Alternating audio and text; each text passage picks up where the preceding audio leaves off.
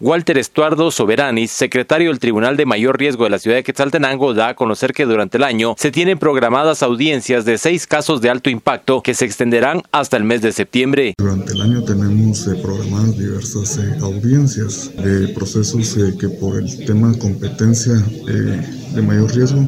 y por la complejidad de los mismos, por la cantidad de sujetos procesales,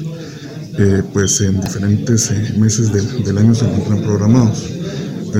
Dentro de las fechas de programaciones tenemos hasta el mes de septiembre. A finales del mes de septiembre, el 25 de septiembre, tenemos programado una, una fecha de inicio de debate. Son seis debates que de momento tenemos programados. Es de hacer ver de que se está verificando acá en el tribunal la audiencia un inicio de debate, asimismo la gestión de audiencia para poder programar eh, eh, y calendarizar los medios de prueba que van a desfilar oportunamente acá como medios de prueba para el debate propiamente dicho, que pues eh, por el tipo de debate que, que, viene a ser es un debate que tiene una gran cantidad de sujetos procesales. Quizás se llega a escuchar como muy pocos debates, pero por hacerles mención este debate, aproximadamente tiene una cantidad como de unos 120 acusados. Entonces este debate pues se ha ido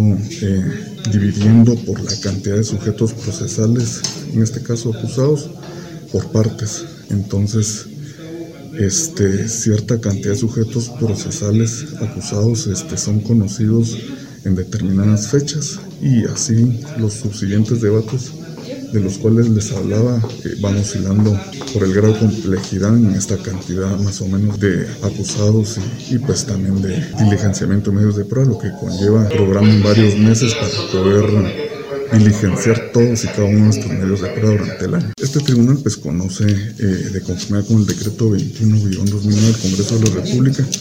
de Guatemala, pues entre otros eh, eh, delitos de genocidio, tortura, asesinato, trata de personas, plagio, secuestro. Desde Emisoras Unidas Quetzaltenango informa Wilber Coyoy, primera en noticias, primera en deportes.